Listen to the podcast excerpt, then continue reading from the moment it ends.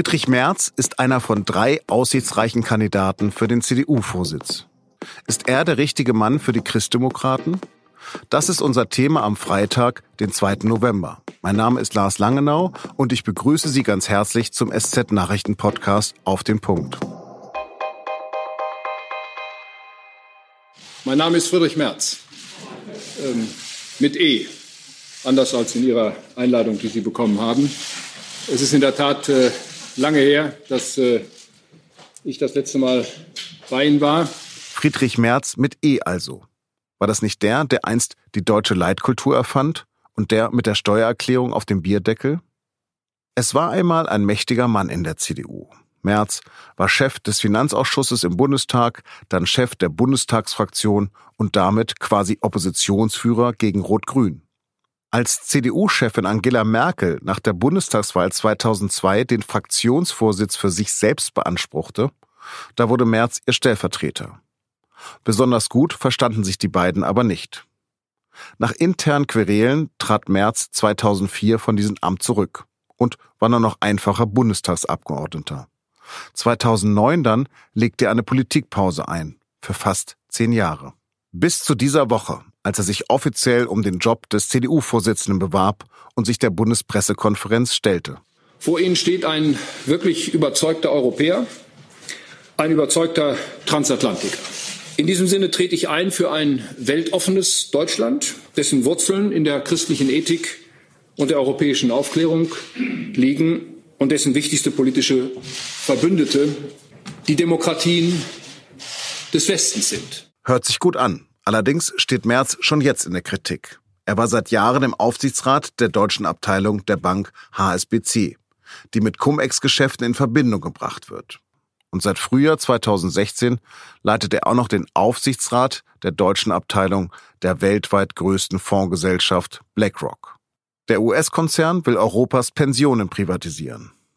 Ist er wirklich der richtige Mann, der die CDU zu alter Stärke zurückführen kann? Oder sind die anderen Kandidaten CDU-Generalsekretärin Kramp-Karrenbauer oder Gesundheitsminister Spahn glaubwürdiger? Ich bin jetzt mit Stefan Braun in Berlin verbunden. Er hat vor drei Wochen als erster Hauptstadtkorrespondent den Namen von Friedrich Merz in den Ring geworfen. Herr Braun, warum braucht die CDU jetzt einen wie Merz? Ich glaube, der springende Punkt war die Frage, wie kann man in die Parteienlandschaft, wie kann sozusagen auch die CDU wieder neue, auch positive Energie entfalten? Wie kann sie aus dieser Lähmung, die da vorher herrschte, rauskommen? Und welche Figuren gibt es, die Leidenschaft, auch positive Leidenschaft mitbringen, die unsere Demokratie hochhalten, proeuropäisch denken und gleichzeitig eine klare Ansprache, eine Rhetorik haben, um sich auch den Spaltern in der Gesellschaft äh, entgegenzustellen. Wir reden von der AfD? Vor allem, natürlich. Würde denn Merz überhaupt so einen, ja, Sie sagen sehr selbst sehr kritisch sozusagen, ob es einen Mitgliederentscheid geben wird, aber würde Merz so einen für sich entscheiden können? Ich habe im Augenblick den Eindruck, ähm, es gibt ja relativ viel Euphorie um ihn herum innerhalb der CDU. Und selbst die, die sozusagen ein langes Gedächtnis haben, haben ihn im Großen und Ganzen nicht automatisch unsympathisch in Erinnerung.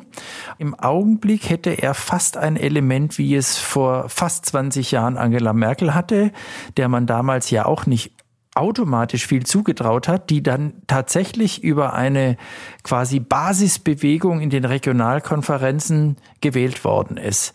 Ähnliches traue ich ihm im Augenblick zu, wenn nicht noch irgendwas sozusagen sehr kritisches, schwieriges oder gar ablehnenswertes aus dieser BlackRock-Zeit kommt. Das traue ich ihm zu. Das wäre natürlich eine lustige Wiederholung, nach 20 Jahren mit der gleichen Basisbewegung dann tatsächlich an die Macht zu kommen in der CDU. Also Sie glauben, würden die Mitglieder der CDU entscheiden, dann würde er gewinnen? Ich glaube, mindestens im Augenblick ist das so.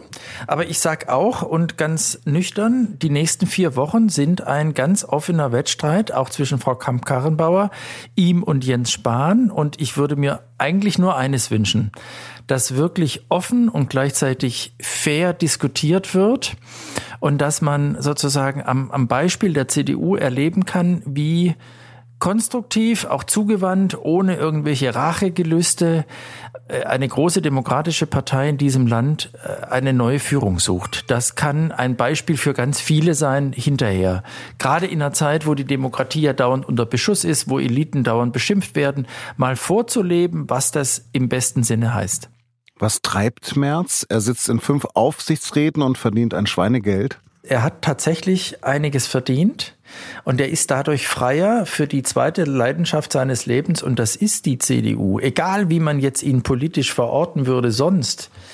Die CDU hat ihn immer umgetrieben. Und jetzt ist eine Situation eingetreten, wo ich vermute, natürlich treibt ihn auch die alte Niederlage an, aber viel stärker treibt ihn an, dass er erkennt, nach der Flüchtlingskrise und ich würde sagen eher der dramatisch schlechten Organisation und Kommunikation danach, wie die Ränder gestärkt werden und die Volksparteien sterben. Das will er bei seiner CDU verhindern. Nur mal theoretisch, wenn herauskommen würde, dass er bei BlackRock, sagen wir, für 2000 Entmietungen zuständig gewesen ist oder es zumindest mitgetragen hat, wäre er dann ganz schnell wieder weg? Ich glaube, ähm, wenn es präzise nachvollziehbar ist, dass er einer solchen Entscheidung zugestimmt hat, wenn er also konfrontiert war mit der Frage und in irgendeiner Weise sie abgenickt hat, dann glaube ich, wäre er noch nicht weg, aber es wäre ein großer Malus, weil es ihn als sehr, sehr schnell als sehr kalt erscheinen lässt. Noch gravierender wäre natürlich, wenn sich herausstellt, dass BlackRock äh, bei diesen Cum-Ex und Cum-Cum-Geschäften quasi den Staat absichtlich, äh, ich will mal sagen, ausmanövriert hat, so wie viele andere Unternehmen das gemacht haben und dann für äh, Steuer, Steuerzahlungen quasi zurückbekommen, die sie nie geleistet haben. Also in diesem Fall würde ich sagen, ist er sofort weg. Im anderen ist es ein schwerer Malus. Er wird geprüft werden aus allen Richtungen.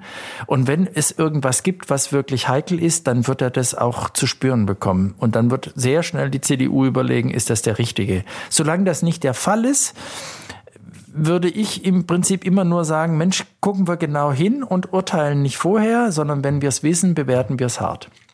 Vielleicht kommt es ja auch zu einem Tandem Friedrich Merz als Chef und Kram-Karrenbauer weiterhin als Generalsekretärin.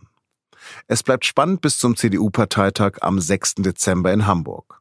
Herr Braun, vielen Dank nach Berlin und jetzt drei weitere Nachrichten, die am Freitag wichtig sind.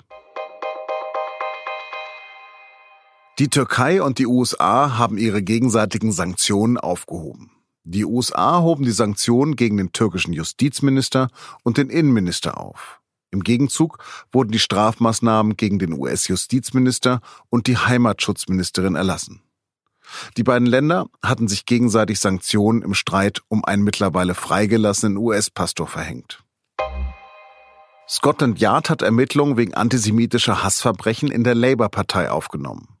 Den Anstoß dazu gaben Kommentare von Mitgliedern der britischen Arbeiterpartei in sozialen Netzwerken. Laut britischer Polizei könnten sie den Tatbestand von Hassverbrechen erfüllen.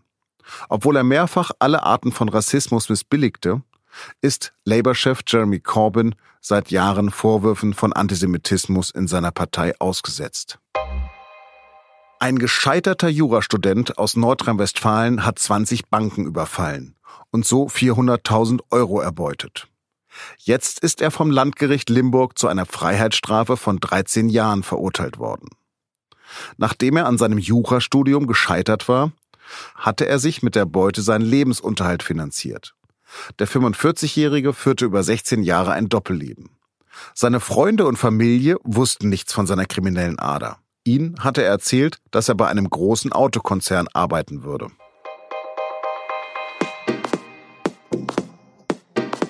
Das war der SZ-Nachrichten-Podcast auf den Punkt. Redaktionsschluss war 16 Uhr.